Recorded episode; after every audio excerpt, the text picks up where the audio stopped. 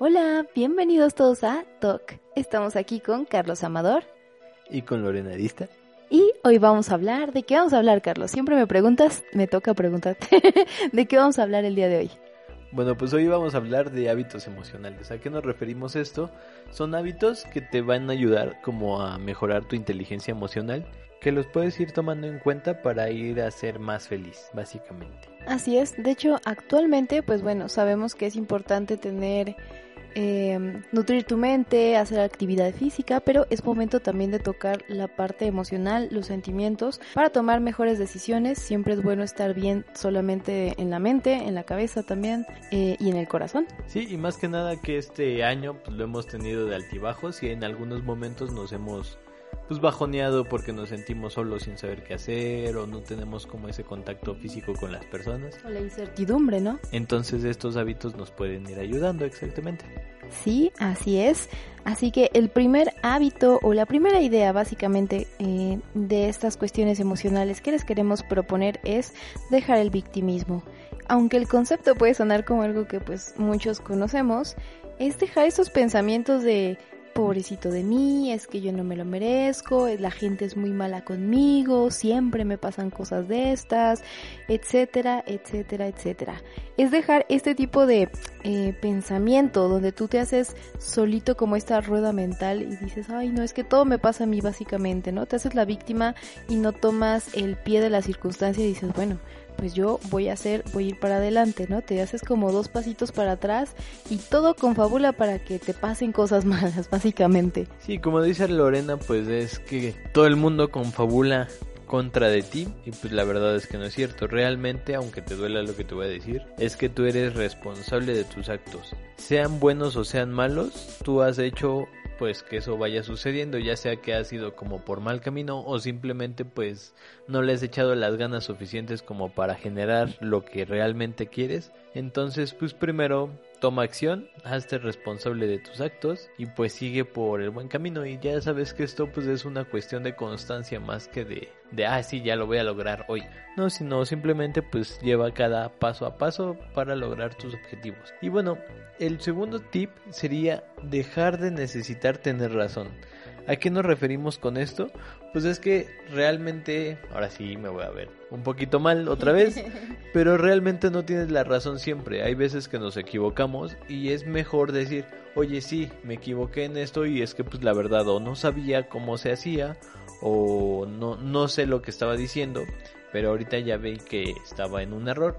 En vez de decir ah no es que pues, siempre tengo que ser yo el que tiene razón y tú estás mal siempre y tu opinión no me importa porque pues, la verdad siempre la digo yo. No es simplemente pues el hecho de ok tal vez ahorita voy a escuchar a la otra persona voy a ver su punto de vista y pues son puntos de vista diferentes no tienen que ser iguales y no por eso tienen que estar mal las personas contrarias. Entonces pues es básicamente eso es que tú no tienes razón siempre, que tienes que escuchar a las personas y que pues deja de afanarte un poquito. Los budistas pues dicen que eso es mucho ego, entonces simplemente pues liberándote. Exacto. De hecho, bueno, cuantísima razón hay aquí. Eh, conozco personas y creo que alguna vez, no sé si lo leí en un libro o lo escuché en algún podcast, que decían que el tener razón ya es como una adicción, o sea, como que te dan la razón una vez y otra vez y otra vez y el cerebro empieza a liberar como sustancias químicas, eh, no me acuerdo exactamente cuál, pero te hace sentir bien, ¿no? Así como, ah, lo sabía, tenía razón y conforme te dan la razón, se va esto generando como una adicción de, aunque no estés bien tú, quieres tener la razón porque eh, internamente tu cerebro siente bien, siente bonito esta liberación de químicos de saber que tiene la razón. Sí, vas liberando, creo que es dopamina, lo que Creo que sí.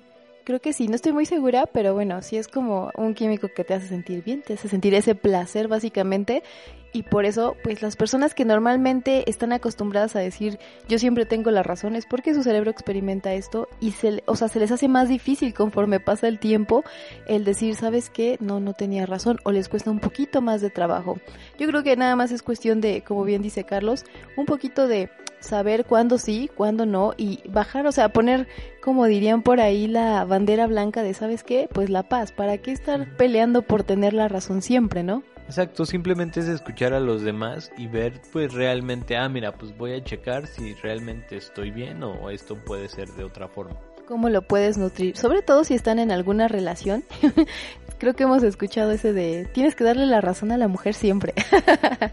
Pero también, o sea, si no está la persona, o sea, creo que es muy válido, si la persona no está en lo correcto, pues no tiene nada más decirle con cariño a lo mejor, oye, este, mi amor, no, así no es, ¿no? Y también que la persona lo acepte, pues con toda humildad, ¿no? De, pues, como dijo Carlos, somos humanos, nos podemos equivocar. Sí, simplemente no chocar, o sea, contra la otra persona de, ah, no, es que yo tengo la razón. No, pero tú no tienes la razón. O sea, es como dar tu punto de vista de, mira, yo creo que es por aquí, pues porque lo he visto o es lo que yo sé, por ejemplo. Exacto, totalmente. Bueno, ahora vamos con expresar tus ideas o emociones. ¿Cuántos de ustedes se callan lo que quieren decir? Y a veces, pues bueno, sí puede ser que, sean demasiado honestos y digan, bueno, hay cosas que no podemos decir tal cual, como lo pensamos, pero eh, a veces tienes una idea simplemente en tu equipo de trabajo o con alguien, algo que puedes proponer y puede ser mejor y va a funcionar y te lo callas por pena, por miedo, porque qué van a decir, etcétera, ¿no? Entonces, expresa tus ideas, también tus emociones, cómo te sientes, qué piensas de las cosas es muy importante. ¿Por qué? Eh, yo al menos creo que cuando no expresas las emociones, si estás enojado, si estás triste, si estás feliz y todo eso te lo comes literalmente, pues también hasta tu cuerpo se siente mal, tu mente no se siente bien y te puedes llegar a enfermar en algún libro también que leí decían que por ejemplo cuando te daba eh, tos pero vamos te duele la garganta pero de esa que no puedes ni hablar que se te cierra totalmente eh, son emociones contenidas que no has dicho y están ahí atoradas no sea cierto no creo que es importante que siempre te expreses. Tenemos la falsa idea de que pues no no sé que por pena no nos podemos expresar como quisiéramos pero realmente a veces las personas pues quieren saber más de nosotros y quieren conocernos más y por pena tal vez no lo hacemos por miedo a pensar que nos van a juzgar mal o que nos van a decir algo así. algo exacto que nos van a criticar pues pero simplemente no es eso o sea es dar tu opinión cuando la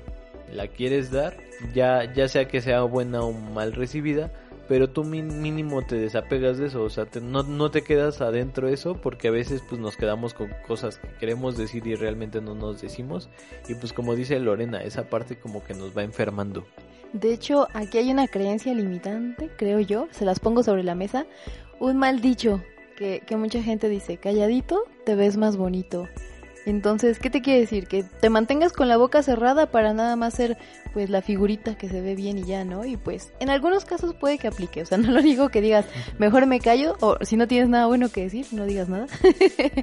Pero a veces es necesario, ¿no? Aunque sean cosas que de verdad duelan o que no estés tan de acuerdo, pues bueno, mejor decir las cosas a enfermarte o simplemente Mm, no sé, guardar todo eso. Entonces, sanamente, creo que hablando con cordura y cordialidad a la vez, puedes expresar tus emociones. Sí, y pues, bueno, es que yo pienso que las emociones tal cual, o sea, lo que tú sientas, nunca va a estar mal, porque es un sentimiento, o sea, es la acción que tú tienes hacia algo y la reacción, o sea, ese sentimiento no porque, ay, pues estoy triste, no es que esté mal esa reacción, puedo estar triste pues porque algo me afectó o puedo estar triste porque pues me ha ido mal en estos días o o al contrario estoy muy feliz y estoy muy eufórico y pues tal vez no es un momento como para que tú lo sientas pero es así tu reacción.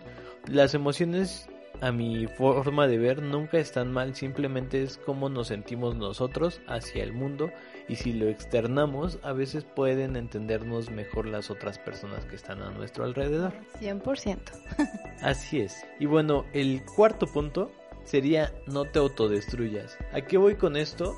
Es justamente eso que me siento ahorita englobando un poquito las demás acciones, así que no me puedo expresar bien eh, porque me cierro a sentir y expresar mis emociones o me hago la víctima y ya no quiero que nada pase, pues esas son formas como autodestructivas y tú, no sé, tal vez me guardé toda esa emoción y como no la sé, eh, no la expresar, no sé, me, me voy a pegar o me voy a cortar tal vez, son cosas más drásticas, que eso sí, tal vez lo tienes que hablar con alguien más, alguien que esté capacitado para eso, algún psicólogo, y pues no es nada malo, ¿eh? Tampoco es nada malo expresar eso con un psicólogo, pues porque ellos nos ayudan a saber realmente qué sentimos y cómo lo podemos expresar hacia el mundo, y nos dan su punto de vista.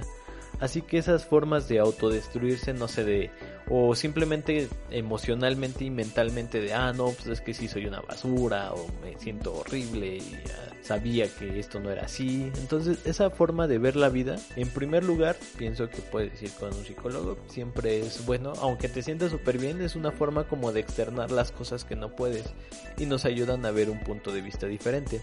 Pero bueno, si no vas, de todos modos, pues checa eso, o sea, ve analizándote tú mismo cómo puedes mejorar esa parte sin autodestruirte. O sea, en vez de decirte cosas feas o hacer cosas que no deberías, piensa en canalizar eso. No sé, tal vez me siento como con mucha energía, tal vez, pues, no sé, me voy a correr o practico un deporte. El deporte te ayuda mucho justamente a sacar esas emociones que tienes encapsuladas y negativas. Sí, negativas.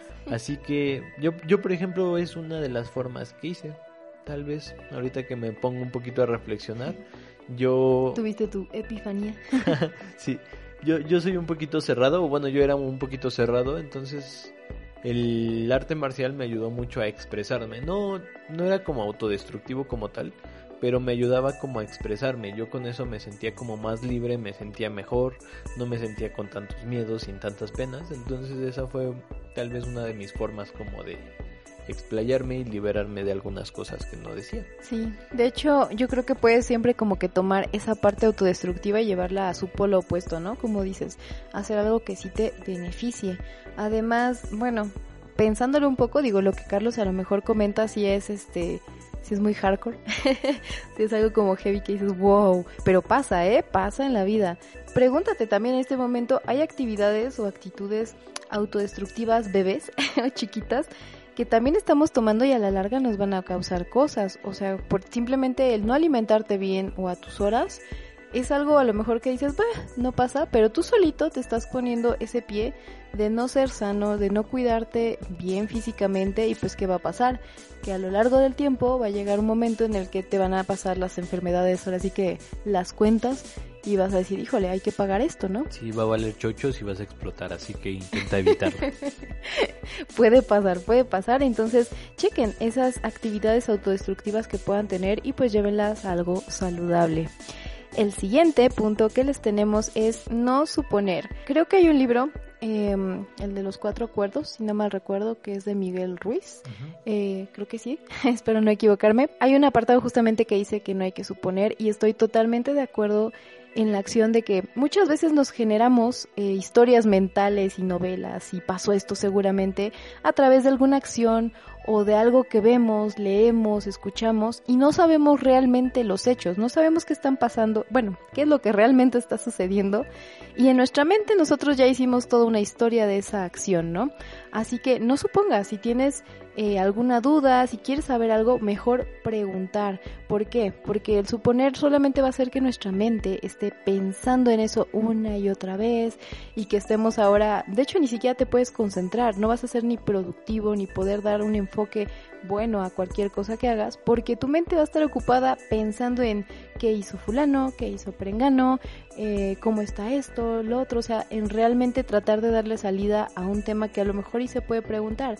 Y si en el momento no lo puedes saber, ¿sabes qué? Le cierras la puerta y dices, en este momento no voy a dedicarle ni tiempo ni energía a algo que pues no me va a dar, ¿no? Así es. Pues básicamente es como de realmente ver las cosas que están pasando y no hacerte conjeturas. O sea, tú, tú realmente tal vez lo ves desde tu punto de vista, pero no es simplemente ese punto de vista puede haber otras personas que piensen diferente a ti y que sea algo que estás mal interpretando. Así que pues mejor no te hagas cosas ni ideas que no valen la pena, mejor simplemente ve los hechos y sobre esos hechos ve analizando las situaciones que van a pasar realmente. Y bueno, el sexto punto es libérate de las creencias limitantes. Ya que nos pusimos a analizar todas las demás, ya sabemos que pues hay cosas que nos afectan y ahora tienes que estudiar un poquito más todas esas cosas que nos afectan para empezarte a liberar, quitarte esos prejuicios, tal vez apegos o que supongas cosas y hacerte la víctima, todas esas cosas realmente no nos te están proporcionando nada. Esa creencia pues simplemente te está limitando, entonces pues ayúdate a liberarte de esa creencia limitante haciendo otras cosas, siendo como más positivo. No, no quiero decir solamente positivo, también puede ser como esa parte realista, pero que te ayuda como de, ah, bueno, esto que estoy pensando realmente no es así, entonces pues mejor me voy a preparar y capacitar más, no sé, para un trabajo, o sea, porque, ay, no, siento que nunca he sido bueno y que hago las cosas muy mal. Pues no, deja de pensar eso, mejor enfócate realmente en lo que tienes que hacer y pues no sé, si hago un trabajo mal, pues tal vez tengo que estudiarlo más a fondo o simplemente ese trabajo pues no es para mí, mejor me voy a cosas que sean más productivas y cosas que realmente pueda hacer y las empiezo a echar para adelante. Sí, de hecho creo que las creencias limitantes parten eh, por una medida, podrían ser desde nuestra niñez o de las cosas que vemos y nos dicen y que no están como vamos, que nosotros nos creemos esa historia y ya, ¿no? Tiene que ser eso casi casi, ¿no? O sea, podemos cambiar una creencia limitante. Sí, y pueden ser como autoimpuestas o que en nuestra niñez tal vez nos decían, ah, no, pues es que no puedes hacer esto. O no, tú no porque eres niño o niña o lo que sea. Sí. Son, son cosas que nos van aprendiendo este con las personas que nos educan, pero realmente no tiene que ser así. Eso es algo que tú tienes que ir superando con el tiempo. Sí, de hecho te lo tienes que, bueno, te tienes que ir liberando de esa parte. Y aquí, por ejemplo, yo me acuerdo mucho como algo que decían mis papás. Y digo, es una creencia a lo mejor que ustedes van a decir, ah, ¿qué onda con eso? Pero digo, pues bueno, fueron personas a lo mejor son más tradicionalistas y mis papás me siempre decían, ¿no? Que alguien que traía tatuajes, perdón, era, ya se imaginarán, ¿no? Que a lo mejor era drogadicto, vándalo, un mara salvatrucha, no sé. O sea, una persona que decías, hoy no, aléjate porque este te va a saltar, ¿no? Y vas creciendo y sobre todo cuando empecé a vivir por mi parte, por mi cuenta sola, eh, y pues obviamente se te abre un panorama distinto, vas liberándote de muchas creencias limitantes. ¿Por qué? Porque ya no estaba conviviendo con las personas que las ponían y que lo escuchaba siempre, porque eso también es importante. Escuchas tanto algo que te lo crees. Eh, y tú solito también, como decía Carlos, puede que escuches tu voz interior diciéndote es que no puedes, es que no puedes, ¿y qué crees? Pues vas a pensar que no puedes cuando en realidad ni siquiera lo has intentado. En el caso de, de estas personas, pues bueno, yo decía, no tiene nada de malo que alguien tenga un tatuaje, o sea, yo lo empecé a ver, a vivir y dije, nada que ver.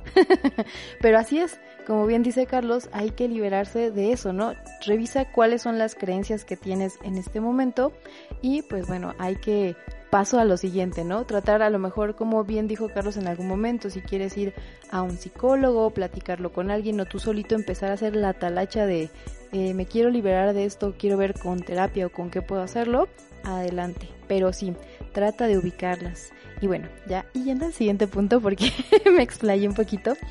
Eh, te quiero proponer el que te liberes de los apegos. Dile adiós a los apegos. Aquí me voy a ir a lo mejor como a una parte más, más zen, más budista, pero en algún curso que tomamos recuerdo mucho que decían que cualquier apego generaba sufrimiento y eso no es parte del budismo, ¿no? Em, más que nada, la idea es que inclusive el apegarte hasta las cosas felices te genera sufrimiento porque te vuelves como en cierta forma adicto a que te pasen cosas buenas o a que siempre estés haciendo cosas buenas y eso al final cuando no lo tienes, ¿qué pasa? Pues te genera sufrimiento también. Ajá. Sí, te vuelves dependiente a ello, básicamente. Sí, es como esa adicción y en general no te apegues a nada, aunque suene como a lo mejor muy muy frívolo, muy indiferente o muy frío, el generar apegos no te ayuda porque también, mismo caso que con otras sustancias químicas, seguramente vas a querer aferrarte a eso y cuando no lo tengas, cuando no esté en tus manos o en tu posibilidad, lo que vas a generar va a ser ansiedad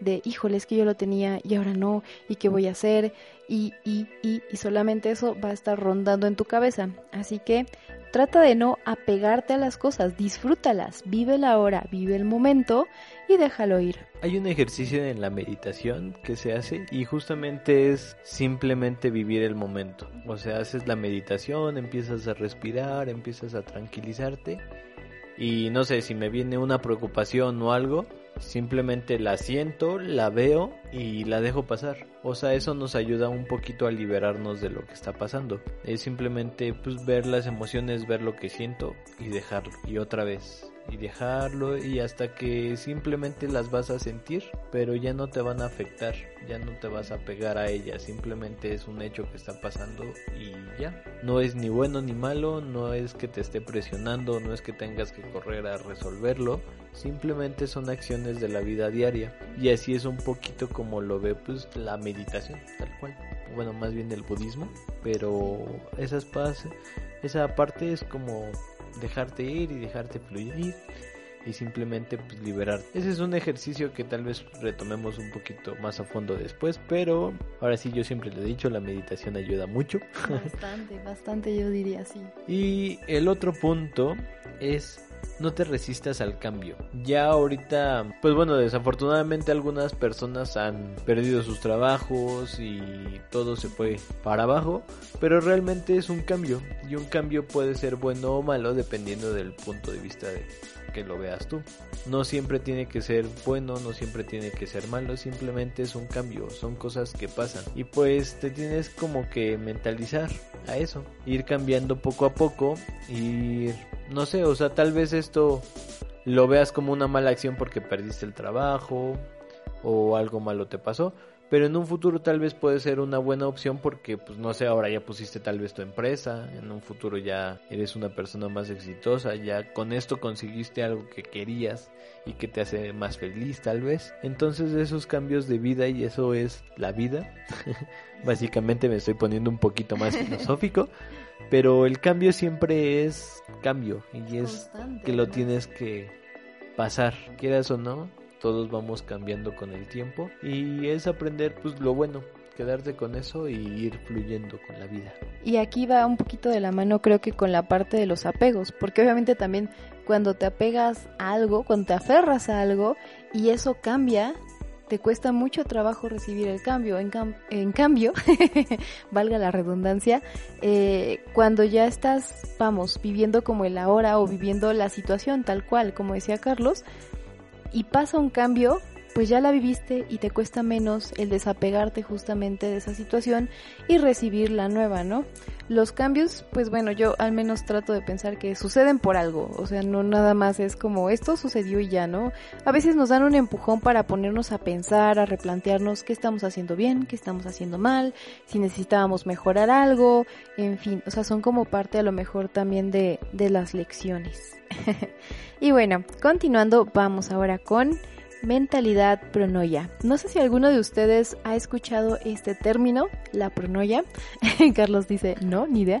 yo, yo nunca lo he escuchado, pero a ver, platícanos un poquito más de esto. claro.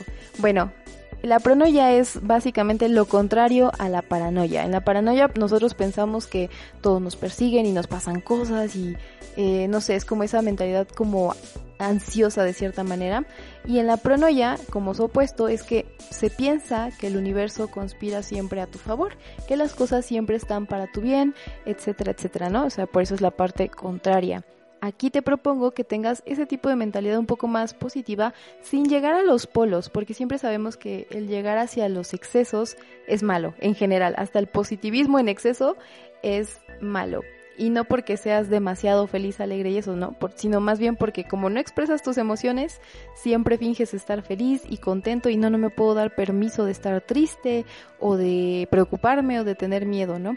Eh, les digo, todos los extremos son malos. En este caso, la mentalidad pronoya nos dice que podemos nosotros pensar que las cosas así sean malas, como un cambio, como decía Carlos, a lo mejor pierdes tu trabajo, está bien. O sea, piensas que va a ser para algún beneficio o que te está dando el impulso a lo mejor porque eso necesitabas para volverte emprendedor, un ejemplo. Pero bueno, es como cambiar un poquito el switch y decir, en vez de que todo me pasa, todo es malo, todo es este en mi contra, al contrario, van a venir cosas buenas, esto va a estar bien y permitirte obviamente sentir tus emociones, si te sientes triste, si te sientes mal, si estás enojado, lo sientes un momento, pero no te enganchas, no te quedas ahí en el hoyo nada más diciendo, ay no, ya, me morí, sino que tratas de salir obviamente y piensas, bueno, el universo esto lo hizo porque quiere que vea tal cosa, analizar, hacer introspección y pues dar como ese salto a lo siguiente, básicamente. Muy bien, Lorena, ese punto realmente no lo sabía, pero bueno, sí es una forma como de ver la vida más positivamente y que también te mentaliza a hacer las cosas, no sea tomar acción y que realmente te ayude a en un futuro, tal vez. Simplemente como a no caerte nada más y decir, no, todo está mal, todo pasa por esto y no sé qué, sino también como decía, dar ese saltito a que pienses que las cosas pueden suceder a tu favor, que está bien, que aunque veas ahora sí que eh, el hoyo muy profundo digas, puff, voy a salir de aquí. Sí, puedo salir de esto. Exactamente, voy a salir, voy a salir renovado, más fuerte y todo va a ser por mi bien, básicamente. Muy bien, muy bien. Y bueno, ya el último punto que vamos a tomar. Este, sé que esta vez hemos estado un poquito muy dramáticos y de no. Sí, pero son cosas que te pueden ayudar y que realmente pues tómalas en cuenta y tal vez alguno de los tips los puedes profundizar y llevar a cabo y te van a ayudar como en tu vida diaria. Y el último sería depurar nuestro círculo social. ¿A qué nos referimos con esto? Pues simplemente a las personas que sean tóxicas. Digo, no todos te tienen que aportar y la verdad es que realmente a veces tus amigos te ayudan pues en ese hecho de relajarte y echar relajo simplemente. Pero no nos referimos a esas personas, nos referimos a la gente que realmente es como tóxica contigo, que realmente no te aporta y te dice, ay no, pues es que tú no sabes nada, ay es que pues tú eres que, o sea, personas que tal vez no necesitamos en nuestras vidas. O, simplemente personas que tienen todos estos tips que les estábamos diciendo, personas que son víctimas, que son súper este, aferradas a ustedes, que no les gusta el cambio, que son personas que se dan mucho por los prejuicios o a juzgar, o sea, que están haciendo lo que ustedes ya van a hacer, el depurar todo eso, ¿no? el tomar estos hábitos emocionales eh, positivos, pues bueno, si ustedes ubican a gente que no lo está aplicando en su círculo social y que también obviamente te trae como más cosas malas que buenas, pues sí, es como para cortarlo, ¿no? sí, es, bueno, como dice Lorena, es esas personas que no te traen nada bueno. Y bueno, ya pues, pueden ser amigos o pueden ser directamente de, tu familia. Si es en el caso de tu familia, lo que puedes hacer pues es simplemente ya no verlos, tal vez no visitarlos, tal vez cuando estés en una reunión pues no hablar con esa persona, irte a otro lado, para que justamente no te sientas como de, ay, ya va a empezar otra vez y no, pues simplemente no, no coinciden y básicamente pues no tienen como esa química juntos. Entonces, pues ¿para qué? ¿Para qué esforzarnos en alguien que no quiere mejorar esa parte? Simplemente pues alejarnos, borrarlos de nuestro Facebook, no hablar con ellos. Esos son algunos tips que nos pueden ayudar. Y también las personas pues en amigos también puede ser lo mismo. O sea, simplemente ya cortarlos de tajos y ya realmente no nos están aportando nada, pues para qué quedarnos y seguir con eso que simplemente nos molesta. También puede pasar, ¿no? Que hay personas que tienes que seguir viendo o que por alguna situación pues que viven contigo y a ti no te corresponde o algo así, ¿no? Que realmente no puedes como cortarlo tal cual, pero sí puedes minimizar el contacto, ¿no? Que sea lo menos, menos posible o, o lo más eh, poquito que lo puedas hablar o ver. En algún caso, bueno, me acuerdo mucho yo que en algún eh, momento había personas que sí eran medias tóxicas, sobre todo como dos, de las cuales no es que fueran malas personas, ojo, es muy diferente ser una mala persona, pero realmente la plática era basarse en criticar y en juzgar a los demás y burlarse y cosas así que para mi punto de vista pues no me aportaba nada y no me sentía cómoda haciéndolo, ¿no? Tal cual. O sea, te ríes así como ja ja ja, pero no estás bien, ¿no? Sabes que eso no está chido, no está bien. Y lo que hacía era pues tratar ya no de de comer con esas personas, ¿no? O sea, simplemente decía, no, pues hoy tengo mucho trabajo y me quedaba a comer en, en mi lugar o buscaba con quién más poder juntarme en esos momentos. Puedes hacer lo mismo, tratar de no hablar tanto con esas personas o buscar una salida de manera que ya no tengas eh, ese contacto. Aquí también yo les recomendaría que si tienen cuentas de Instagram o de Facebook a las cuales siguen pero mm, en vez de hacerte sentir bien, te hacen sentir mal sea, que ves, no sé, fulanito se va de viaje cada 5 por 8 y yo quisiera ser como él y nada más se la pasa presumiendo a lo mejor a mi punto de vista y no sé, que te hagan sentir en vez de motivado y positivo, así como de, ay, mira, qué padre que pasó esto, qué bueno, sino que al contrario, como que te hacen sentir menos, pues déjalos de seguir. Mm, también es padre depurar ese tipo de cosas, más ahorita con las tecnologías, esto de las redes sociales, uno se entera obviamente de toda la parte buena y bonita y mágica que le pasa a las personas y rara vez pues sabes el trasfondo que hay, ¿no? Así que también date un, momentito, un break para revisar también tus redes sociales y depurar también tu círculo social, pero pues a través de internet. Y también agregando un poquito de eso, nada más el decirte que no necesariamente, ojo aquí, eh, todos tienen que aportarte algo 100%, todas las personas. Me acuerdo mucho de una persona que conocí, el cual siempre decía, no, pues yo mis amigos son solamente contados con los dedos. Eso obvio, ¿no? Creo que... Nos, sí, pues a todos nos pasa que simplemente tenemos unos amigos que realmente nos llevamos bien y otros son pues, compañeros o que convivimos, pero no son como tal cual amigos, amigos. Sí, sí, sí, son tus amiguititos. Sí. Yo eso, por ejemplo, yo mis amigos, amigos, los tomo como hermanos, o sea, más que nada, pues porque ya formamos como ese vínculo, esa hermandad y ya aunque a veces me fastidien y, sean como muy jodones, pues ellos saben que los quiero mucho. Un ah. saludo a todos. Qué lindo. Bueno, exacto. Sabemos que contamos con personas y esa es casi casi con los dedos de la mano, dicen. Pero hay otros que pues simplemente nos llevamos y a lo mejor y no podemos estar con el mismo contacto pero esta persona decía, no, pues yo nada más tengo estos amigos y si alguien no me aporta, no me ayuda, no, no le voy a hablar o para qué quiero este, escribirle a alguien que no me va a ayudar con mi negocio o no me va a decir algo bueno o cosas así, ¿no?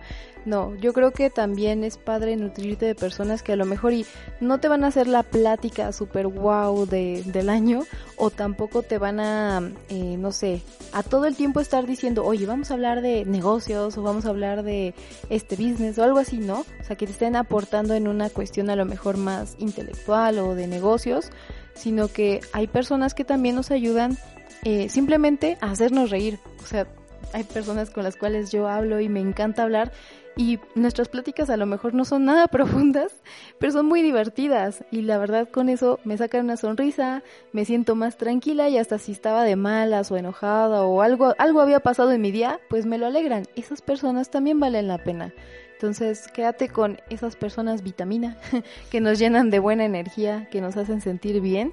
Y las demás, pues ni modo, a recortar hasta que nosotros estemos en nuestra mejor versión o más estables. Y bueno, estos fueron los hábitos emocionales que te van a ayudar a seguir con tu inteligencia emocional, así que velos poniendo en práctica ¿Y algo que quieres agregar, Lorena? Nada más, recuerden que nos pueden seguir también por YouTube, se los agradeceremos muchísimo si nos escuchan por esa plataforma. Estamos como Toc... Eh... Logra tus metas. Toc Logras tus metas, así es. Y pues nada más, nos vemos en el siguiente episodio y muchísimas gracias por escucharnos. Vale, bye bye. Bye.